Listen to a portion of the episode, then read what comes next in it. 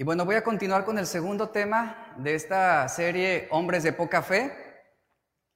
Y el tema se titula Miren a las aves del cielo, miren las aves del cielo. Mateo 6, 25 al 26. Abra su Biblia ahí, por favor. Mateo 6, 25 al 26.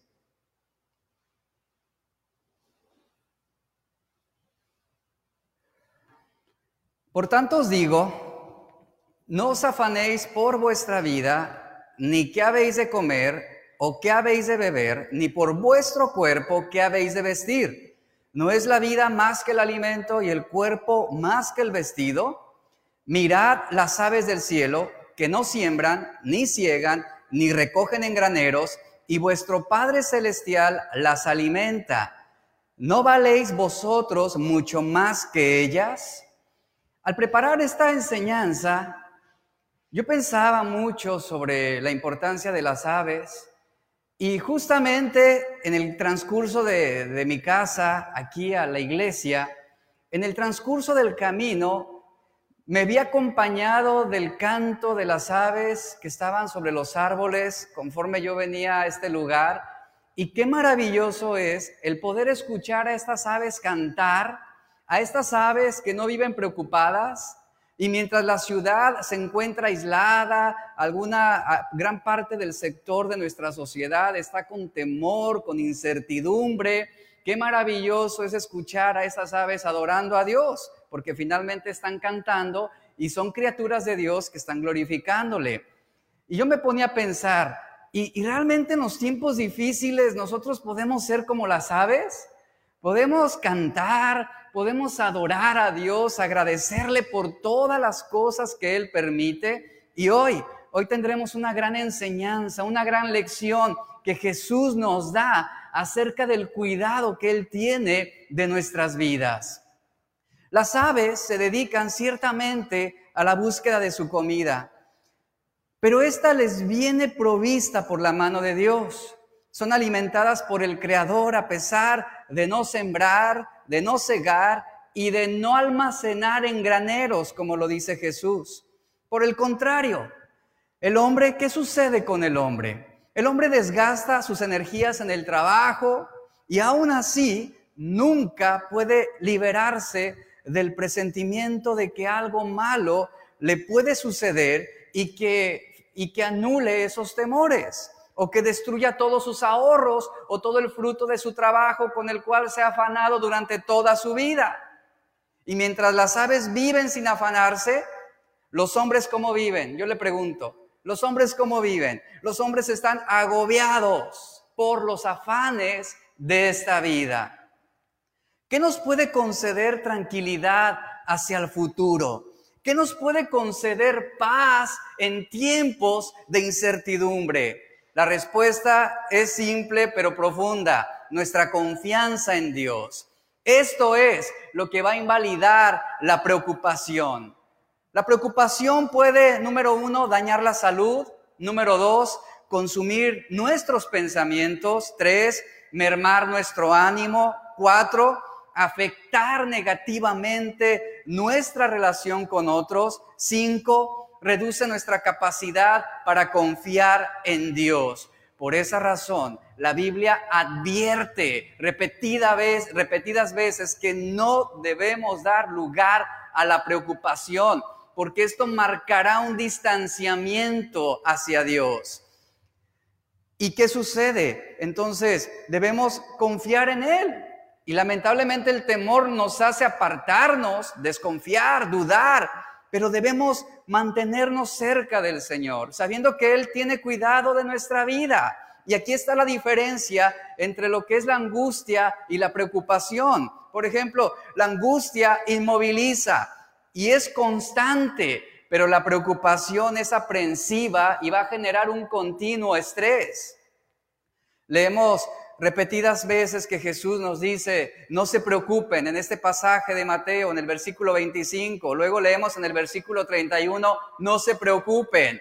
Y nuevamente en el verso 34 Jesús dice, así que no os afanéis. Él está diciendo claramente lo que debemos hacer. No debemos preocuparnos. No se preocupen, dice Jesús. Dejen de preocuparse y no comiencen a preocuparse.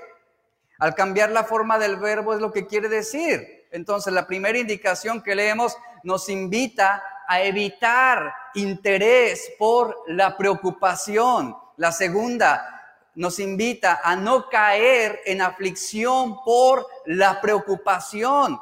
Y la tercera, de acuerdo a la forma del verbo que dice, así que no os afanéis, nos invita a tener cuidado de la preocupación. Lo cierto es que hay una preocupación por nuestra vida y, desde un ángulo esto puede ser algo normal. Jesús nos está diciendo, si usted se está preocupando demasiado, deténgase, deténgase. Si todavía no se está preocupando, no empiece. Y si se siente justificado a preocuparse, no es algo que debe considerar. Y el término tiene la idea de una preocupación que nos supera, una preocupación que se excede. Y Jesús nos está diciendo, no se preocupen por su vida. Yo le pregunto esto, ¿por qué se preocuparía si usted pertenece a Dios? Le pregunto, ¿usted pertenece a Dios? ¿Realmente Jesús es su Salvador? ¿Él es su Señor? Entonces, no tiene motivos para vivir con una preocupación excesiva. Y cuando Jesús usa la palabra vida al referirse a que no nos preocupemos por nuestra vida, en el original es la palabra suke, que sencillamente quiere decir el aliento. El aliento. Jesús nos dice, no se preocupen por su vida temporal. Otra pregunta que yo le hago en este momento es, ¿le preocupa vivir o morir?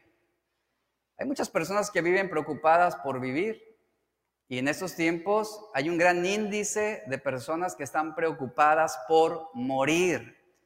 Y la preocupación a morir nos puede impedir vivir y esta no es la voluntad de Dios.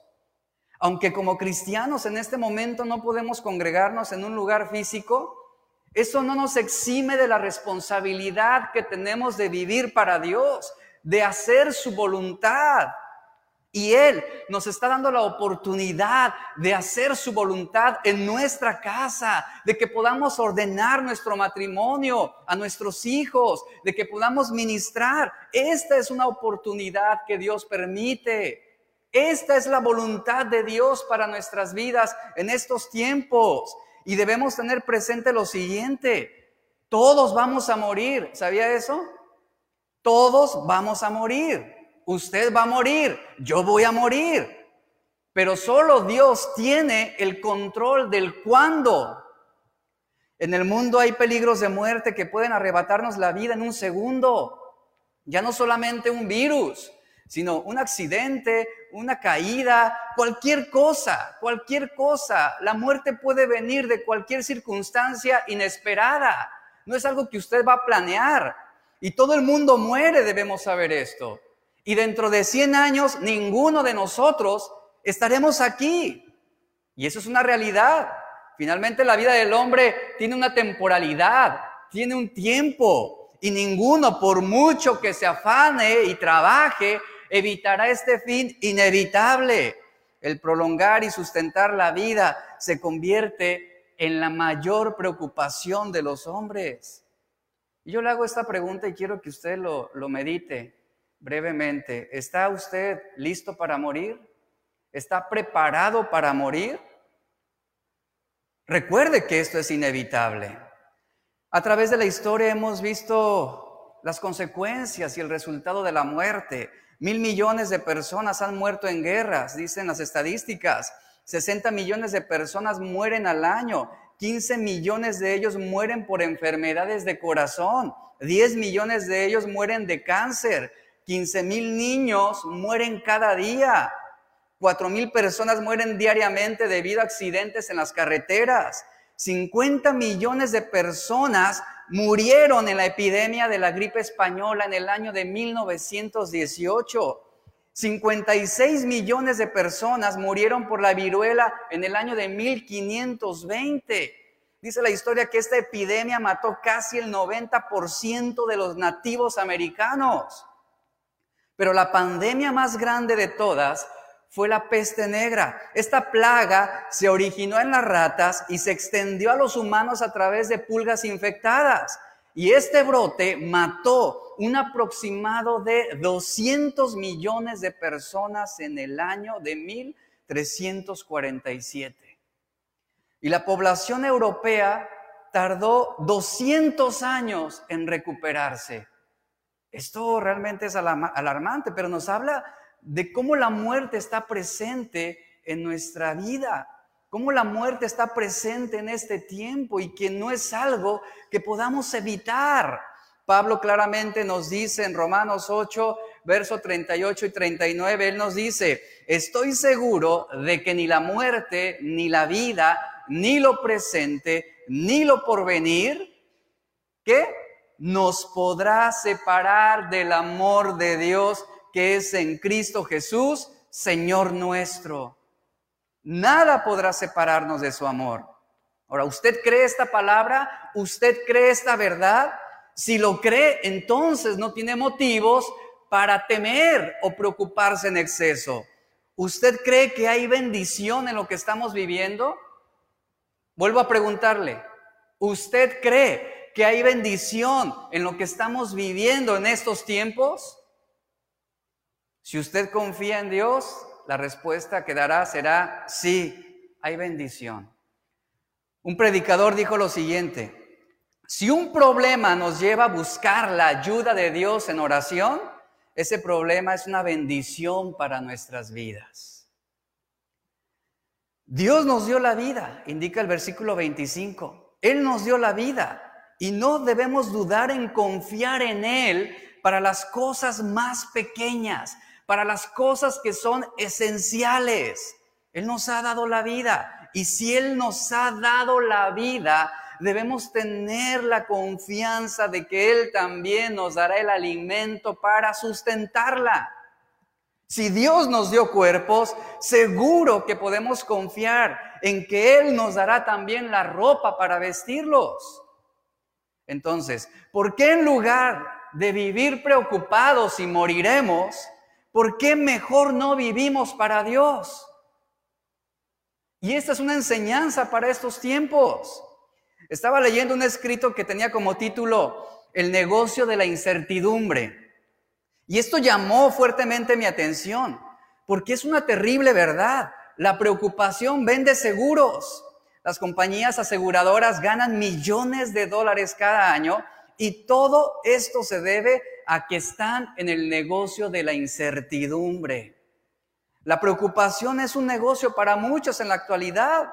El tener una póliza de seguro supuestamente te hará vivir más tranquilo y menos ansioso por contingencias que pudieran suceder.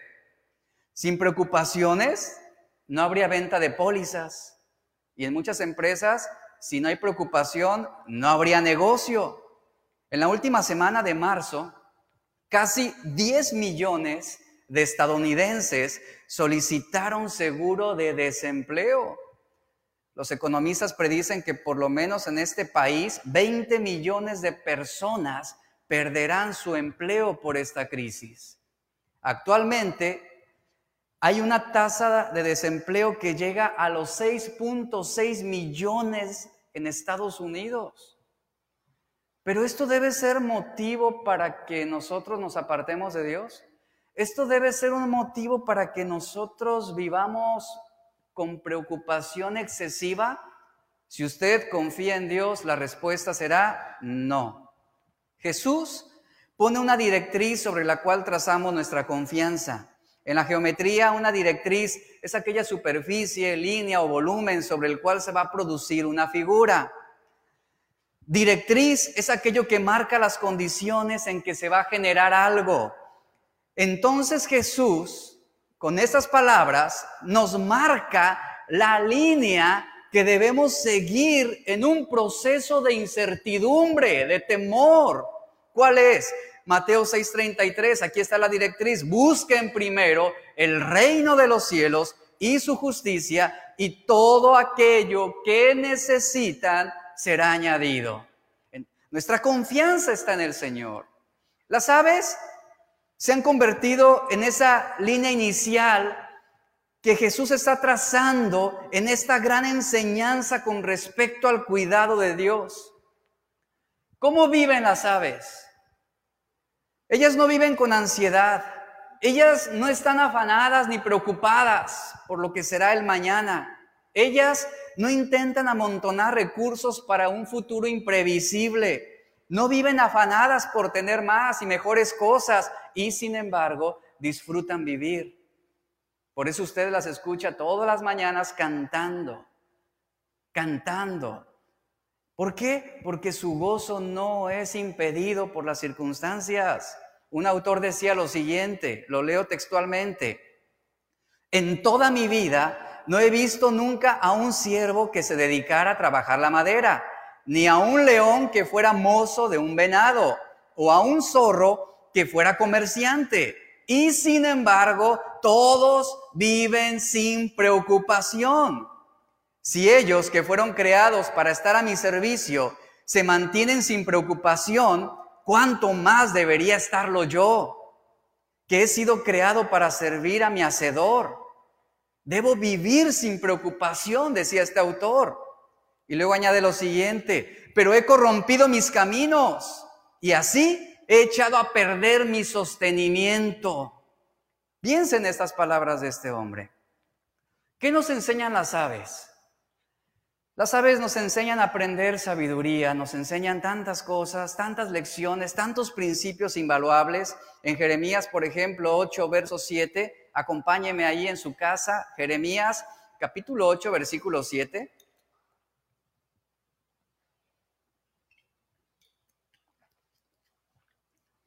Este texto dice lo siguiente, aún la cigüeña en el cielo conoce su tiempo, y la tórtola y la grulla y la golondrina guardan el tiempo de su venida. Pero vea luego lo que el Señor aquí agrega, pero mi pueblo no conoce el juicio de Dios. Este verso enseña cómo la necedad del hombre por sus actos destruye su propia vida y el medio en el que vive. El hombre se ha envanecido tanto por el conocimiento que Dios le dio que ese mismo conocimiento lo ha llevado a la rebelión causante de su autodestrucción. Y aquí el profeta Jeremías hace un contraste con las aves. La cigüeña, la tórtola, la grulla y la golondría menciona aquí. Él dice que todas entienden los tiempos de Dios.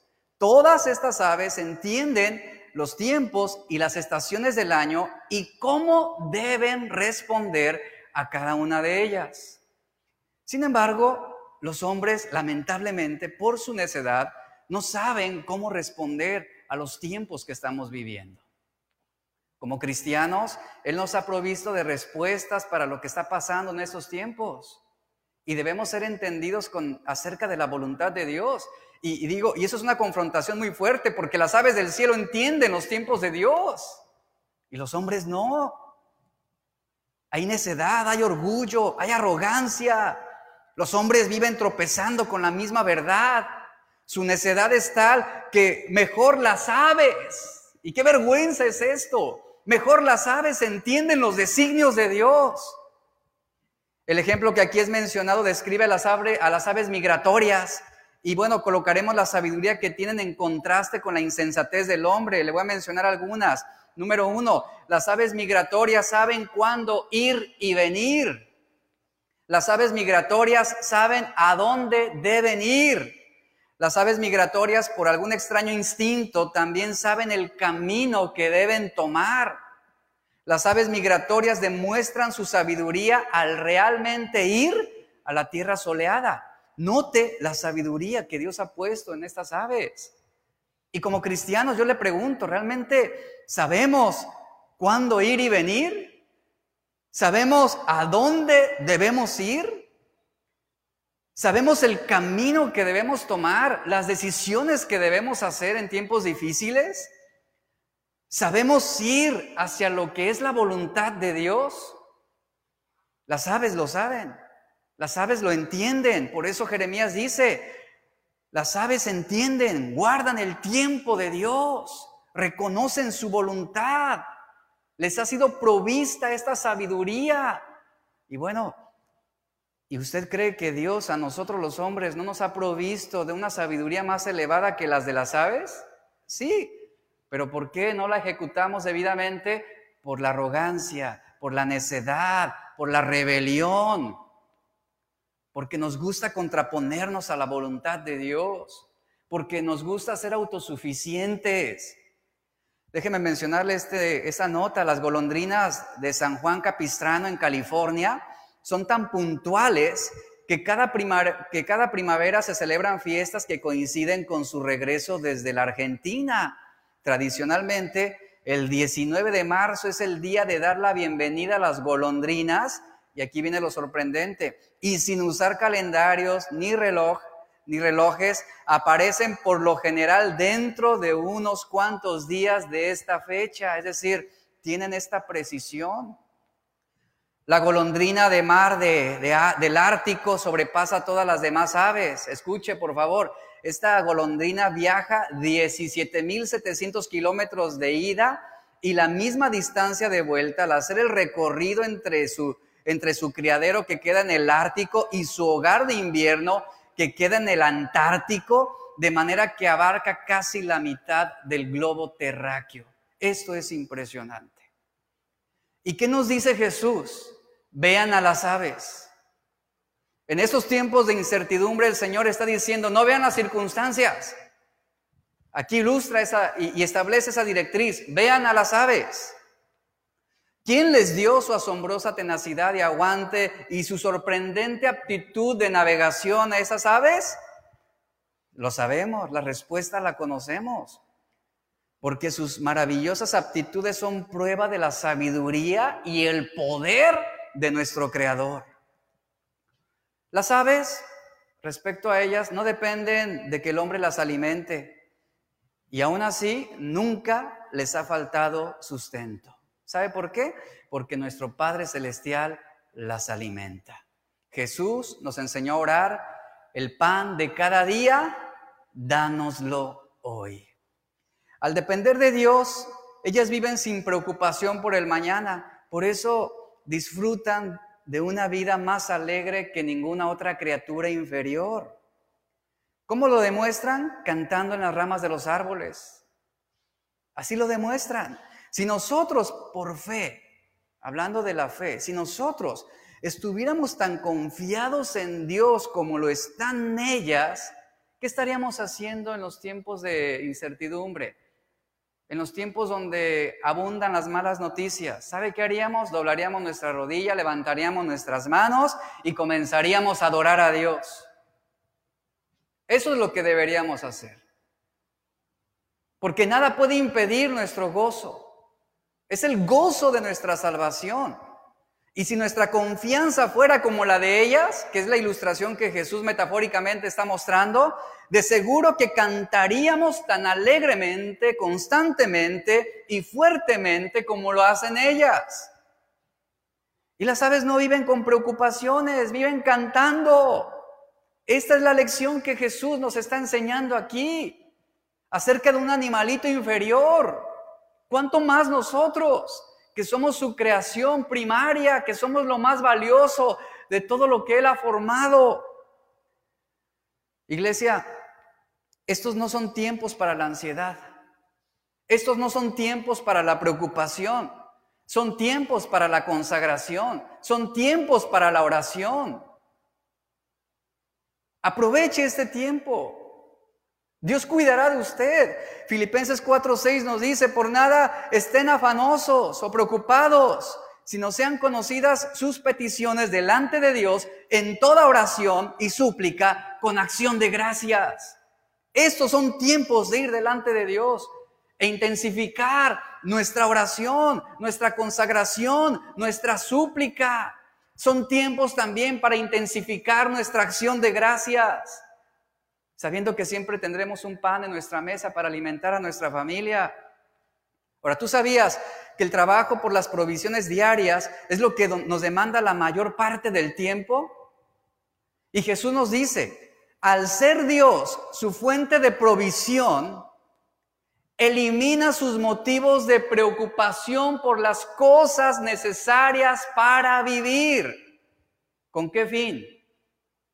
Para que nosotros estemos concentrados en las cosas espirituales, como lo es la oración, la adoración, la meditación de su palabra, la predicación de su verdad. Galilea fue el punto de cruces de la migración de las aves en los tiempos de Jesús. Y esto es muy significativo, porque fue en una montaña de Galilea que Jesús predicó este sermón maravilloso.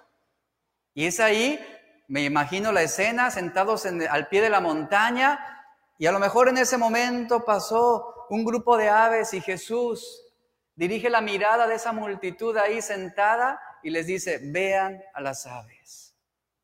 Y la gente de aquellos tiempos comprendía la ilustración perfectamente. Job 38, 41 nos dice que Dios provee para los cuervos su alimento cuando sus pequeños claman por él, a él, perdón.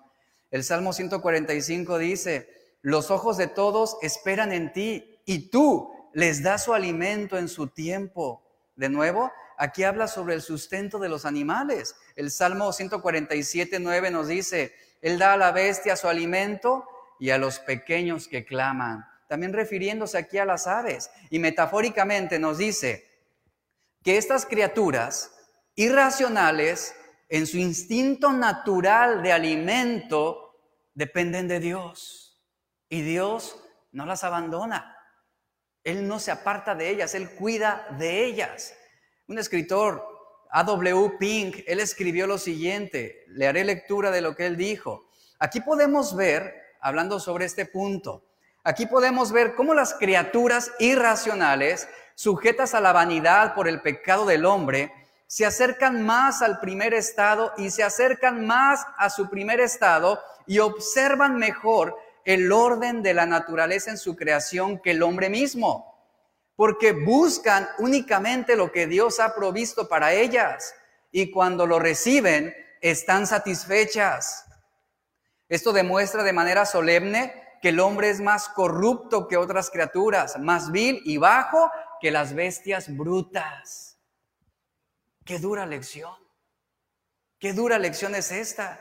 Aquella multitud judía que escuchó este sermón del monte fue un mensaje sumamente alentador, pues ellos vivían en una opresión mental por el dominio del poder romano. Había mucha incertidumbre con respecto al futuro y un desánimo permanente por las condiciones del presente. Había una situación económica baja. Recordemos que muchos que escuchaban a Jesús, en muchos casos no tenían nada más que lo que traían puesto en ese momento y tenían que esperar para el día siguiente para saber si habría algo que pudieran ellos comer. El alimento era una preocupación en aquellos tiempos, como lo es ahora, fuera rico o fuera pobre. En el calor ardiente del verano de aquellas tierras de Galilea, en la tierra de Israel, los arroyos se secaban y el agua era una preocupación seria porque se escaseaba. Incluso, hablando sobre la ropa, una mujer debía comprar telas para fabricarla para su familia. Pero en muchos casos, ella debía elegir entre vestir o comer. Usted tenía que preparar el alimento, usted tenía que ir a buscar agua, tenía que fabricar la ropa. Esta es la preocupación de la vida diaria. Y en cierta manera, esta era una especie de nivel de supervivencia para la mayoría de las personas en los tiempos de Jesús. Pero incluso en ese ambiente en donde el alimento y la bebida no estaban disponibles como lo están en la actualidad para nosotros, esto constituía una preocupación invasiva. ¿A qué nos invita Jesús? A que no nos preocupemos. Vean las aves del cielo. Vean las aves del cielo. Luego leemos en el versículo 25, la vida es mucho más que el alimento y el cuerpo es mucho más que el vestido, nos dice Jesús. Y usted tiene que tener un panorama más grande de lo que está aconteciendo en estos momentos. Usted no debe limitarse únicamente a lo que está sucediendo en la esfera temporal, sino debemos tener puesta nuestra mirada en las cosas de arriba, no en las de la tierra. Porque si nuestra mirada está en las cosas de la tierra, nos vamos a frustrar, vamos a resentirnos, vamos a amargarnos, vamos a renegar.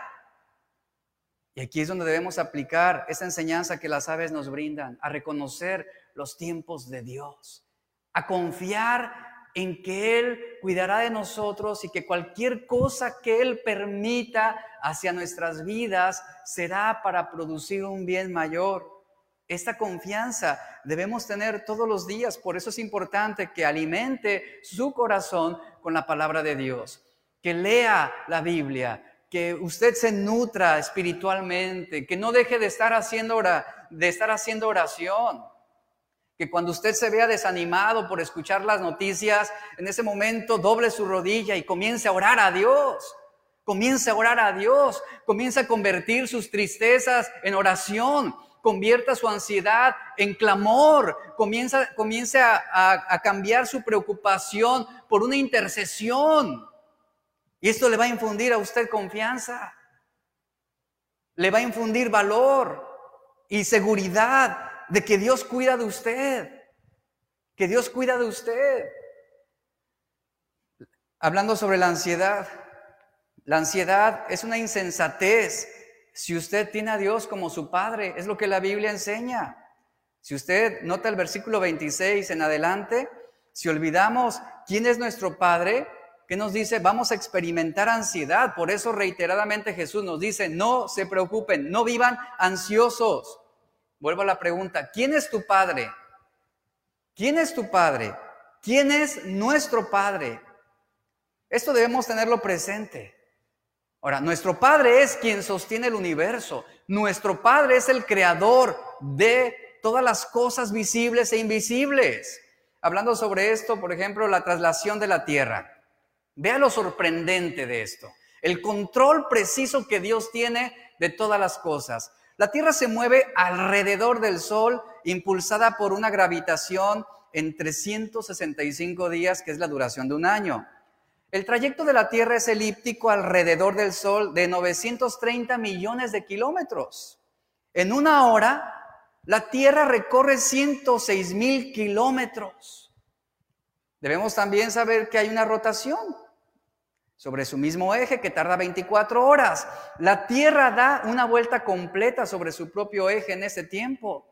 Y la Tierra permanece a la distancia ideal del Sol para mantener la vida. Si la Tierra estuviera más cerca del Sol, los rayos UV quemarían vivos a todos los seres vivientes. Si la Tierra estuviera más lejos del Sol, esto daría origen a un planeta glaciar con nulas posibilidades de vida y en poco tiempo se eliminaría la vida de, nuestro planeta. Vea la precisión de Dios. Este es nuestro Padre. Este es nuestro Padre, es en quien nosotros estamos confiando. Él es quien sostiene el universo sin la intervención del hombre. Ahora, entendiendo esto, yo le pregunto, ¿usted cree que Él no tiene el poder y la sabiduría para sostener nuestra vida? Confianza en Dios. Hay gente que se pregunta, ¿Dios realmente tiene el poder para intervenir oportunamente? Mucha gente cree que Dios está imposibilitado porque le niegan su poder para obrar. Estas personas creen que Dios es solo una fuerza ciega e impersonal. Hay una teoría que se conoce como el deísmo, que admite que hay un Dios personal que creó al mundo, pero después de la creación la abandonó para que fuera gobernado por las leyes naturales. Pero esto no es lo que enseña la Biblia. La Biblia nos habla de un Padre para nosotros. Es Dios nuestro Padre quien cuida de nosotros. Por eso Jesús reitera esta posición. No se preocupen, no se preocupen porque es Dios quien cuidará de ustedes, es Dios quien los alimentará, es Dios quien sustentará sus vidas. Y quien cree ese tipo de conceptos como el, deísmo, ellos actuarán y vivirán bajo el régimen de un Dios que es impreciso. Y como creyentes sabemos que Dios existe, sabemos que Dios es real, que Él fue el creador, pero debemos también saber que Él es el único y suficiente Salvador. Tú puedes creer en Dios, mucha gente cree en Dios, pero pocos realmente creen en Él para salvación. Pocos lo llaman mi Dios, mi Salvador. Y debemos saber que Dios tiene un apelativo único que nadie más, hablando sobre su omnisciencia, sobre su omnipotencia, sobre su omnipresencia, que lo hacen insuperable y libre en todo aspecto. Dios no está sujeto a las leyes naturales, tampoco está sujeto a los sistemas sobre los que gira sobre los que gira la seguridad de los hombres y de los gobiernos en el mundo. Dios es nuestro Padre.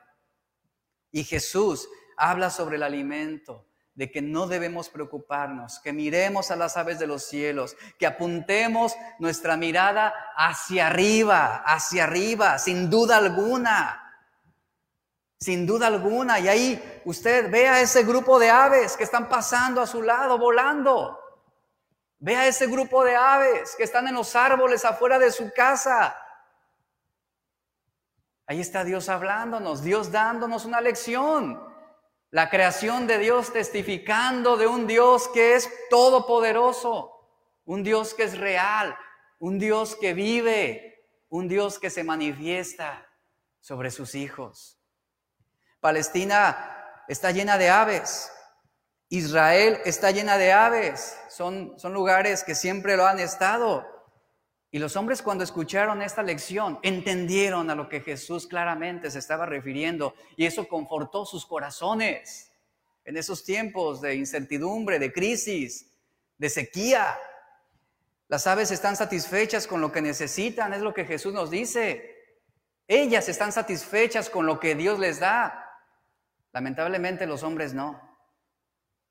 Queremos más y más y más. Trabajamos para gastar y acumular bienes y hasta que nuestros graneros están llenos, abrimos la puerta cada vez más a una confianza sustancialmente cómoda. Este concepto de provisión no debe estimular la negligencia a lo que Jesús está refiriendo. El que reconozcamos que Dios es proveedor no debe hacernos negligentes, no debe hacernos pasivos. Usted no verá provisión si solamente está sentado en el sofá extendiendo la mano, extendiendo la mano mientras está viendo la tele. Eso es negligencia. Usted debe ejecutar lo que Dios le ordena. Debe orar, debe leer, debe estudiar, debe hacer su voluntad. Las aves alimentadas por Dios no se sientan en una rama esperando que Dios se los entregue. ¿Verdad que no? Ellas usan las formas más sorprendentes e impresionantes para recoger su alimento. Lo buscan de manera constante y continua. Y llevan a cabo el trabajo que Dios les ha encomendado. Y es así como ellas reciben la provisión que necesitan. Así nosotros.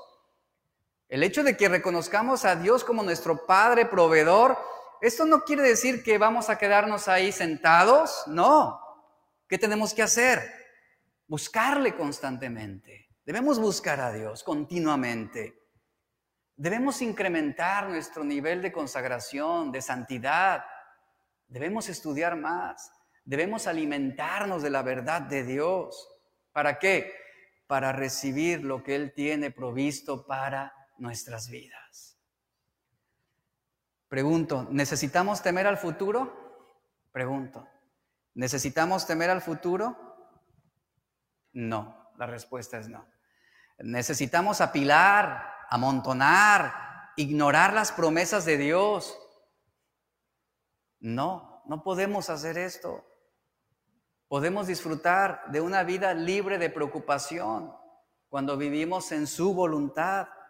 Si las sabes, si las sabes que no pueden planear por adelantado, ellas disfrutan de que sus necesidades sean satisfechas por Dios ¿Acaso Él no va a satisfacer nuestras propias necesidades?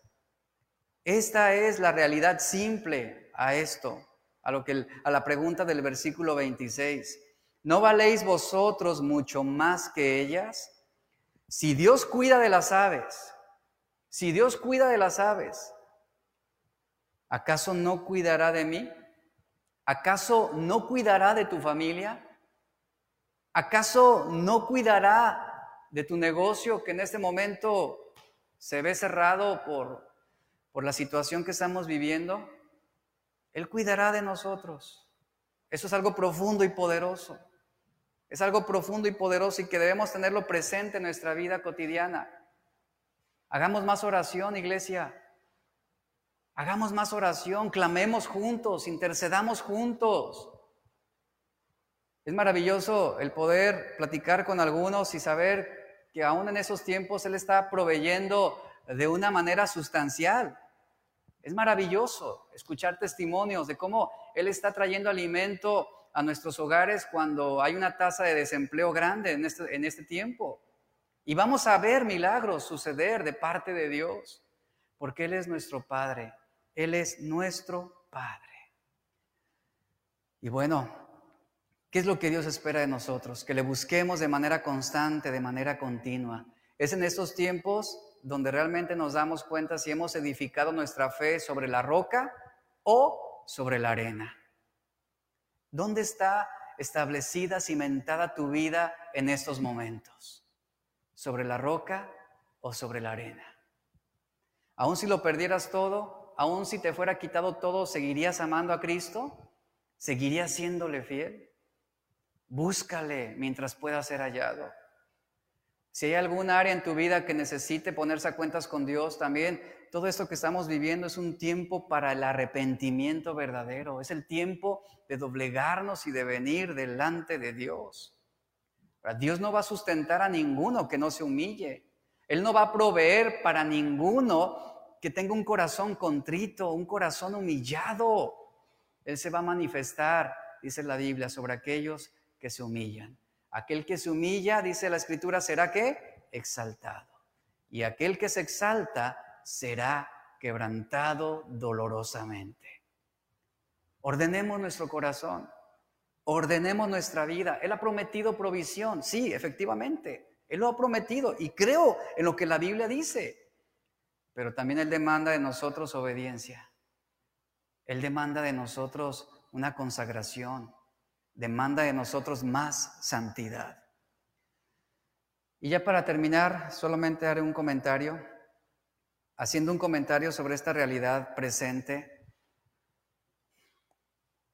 Hay una fiel provisión para nuestras necesidades. Y por eso la Biblia nos llama a confiar, a que el estar pensando en cómo vamos a proveer, que no sea algo que nos esté desgastando que no sea algo que esté impidiendo que dejemos de hacer lo más esencial y lo más importante, que es buscar a Dios. Él ha dicho, yo voy a proveer sus necesidades, yo me ocupo de sus necesidades y ustedes ocúpense de mí, ustedes ocúpense de buscarme, ustedes ocúpense en la oración. Y por esa razón el Señor quita esa ese obstáculo que pudiéramos tener de seguirle buscando. Y nos dice, búsquenme. ¿Cómo deberían responder los cristianos a este tiempo, a esta, a, a esta situación de pandemia? ¿Cómo debemos responder? En primer lugar, iglesia, en primer lugar, debemos tener confianza en la provisión de Dios. No debemos entrar en pánico. Dios tiene el control. La Biblia menciona más de 300 veces el equivalente a no temas, no temas, no temas. Confianza en la provisión y el cuidado de Dios, número uno. En segundo lugar, seamos sabios. Hay que ser sabios. Tomemos medidas razonables. Si nos están pidiendo no exponernos a la enfermedad, eh, en la medida de lo posible también protejamos nuestra vida, a nuestro prójimo, nuestra familia, para mantener a nuestra familia segura. Hay que ser sabios también en esos tiempos. Es un tiempo de buscar a Dios en nuestra casa. Es un tiempo de clamar como familia en nuestro hogar. Y créame, allí en nuestro hogar es donde, se, donde vendrá una manifestación poderosa de parte de Dios para el levantamiento de la iglesia. Número tres, en tercer lugar, estos tiempos son oportunidades para predicar el Evangelio. Con frecuencia cuando la gente tiene temor por sus vidas, es cuando está más dispuesta a tener conversaciones sobre la eternidad. Aquí se requiere que usted sea valiente, se requiere que usted sea compasivo para compartir el Evangelio. ¿De qué manera? ahí tiene redes sociales, tiene teléfono. Hable siempre la verdad de Dios con amor. No sea un promotor de la paranoia, no sea un promotor de malas noticias en este tiempo. Eh, eh, de eso está yendo el mundo ahorita. Sea un portavoz de la verdad de Dios. Hable las buenas nuevas de salvación. Esta es la voluntad de Dios para nosotros en estos tiempos. Hágalo, hágalo. Antes decíamos, no tengo tiempo. Ahora no podemos justificar el que no tenemos tiempo. Lo podemos hacer. Y más teniendo esta confianza de que Él proveerá. Miremos a las aves de los cielos. Él se ocupa de mí. Él se ocupa de mis necesidades. Entonces yo me ocuparé de su reino. Yo me ocuparé de hacer su voluntad como nunca, como nunca antes lo había hecho. Iglesia, es maravilloso esta confianza que tenemos en el Señor. Y lo invito ahí en su, en su hogar, ahí en, en su casa, que se ponga de pie, por favor, o, o sentados ahí, tómense de la mano como familia y vamos a orar juntos. Vamos a, a poner en manos de Dios este tiempo y agradecerle por las cosas que Él nos da todo el tiempo.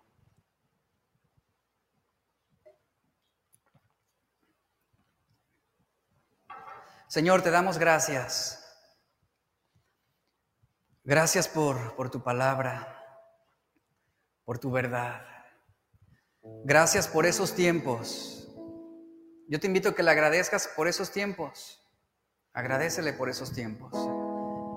Eh, como lo mencioné, cualquier problema, cualquier situación que nos lleve a buscar a Dios, será una bendición.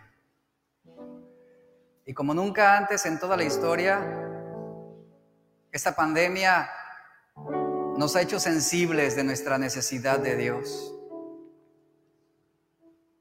Las, las, malas noticias nunca son agradables, las enfermedades nunca serán bien recibidas y aún las muertes difícilmente podrán ser comprendidas. Pero tenemos una confianza que va más allá de nuestra vista natural. Debemos poner nuestra mirada en la eternidad. Si el Señor nos llamara en este momento, y ahora más que somos y que podemos ser tan vulnerables a un enemigo invisible, si el Señor nos llamara en estos momentos, ¿estamos listos? Realmente podemos decirle al Señor, he confiado en ti toda mi vida. He sido fiel, Señor, a ti y seguiré siéndolo hasta la muerte. Quiero, Señor, quiero que en este tiempo me levantes como un hombre de fe, como una mujer consagrada para hacer tu voluntad de la manera como nunca antes lo había hecho. Siempre puse objeciones, siempre limité mi tiempo de servicio, mis tiempos de oraciones eran vagos, mecánicos, mi consagración se limitaba meramente a lo moral, a lo externo. Pero hoy, Señor, hago un compromiso profundo contigo, un compromiso fuerte de consagrarme a ti de buscar tu rostro intensamente. Toca nuestros corazones, toca nuestras familias. Y en medio de esta situación, sabemos que tú nos guardarás y que tú proveerás para nuestra necesidad. Habla lo que quieras hablar a nuestro corazón. Queremos hacer tu voluntad. Queremos vivir para ti. Queremos, Señor, mostrar esta confianza en ti siempre. Y nos arrepentimos de nuestros pecados, de esos pecados que también hemos permitido, que hemos tolerado, que hemos sobrellevado y que muchos hemos justificado. No hay nada que podamos ocultar de ti. Y hoy, Señor, nos arrepentimos. Perdónanos, Padre. Muchas gracias, porque sabemos que en estos tiempos difíciles, tu voluntad se ejecutará sobre el mundo y tu voluntad se establecerá sobre tu iglesia. Y nosotros estamos confiados en ti. Ahí dile, en tu hogar, en tu casa, con tu familia, estamos confiados en ti, Señor. Si tú puedes sustentar el universo, también podrás sustentar mi vida. Y esa confianza tengo en ti. Muchas gracias, Señor. Gracias. En el nombre de Jesús. Amén.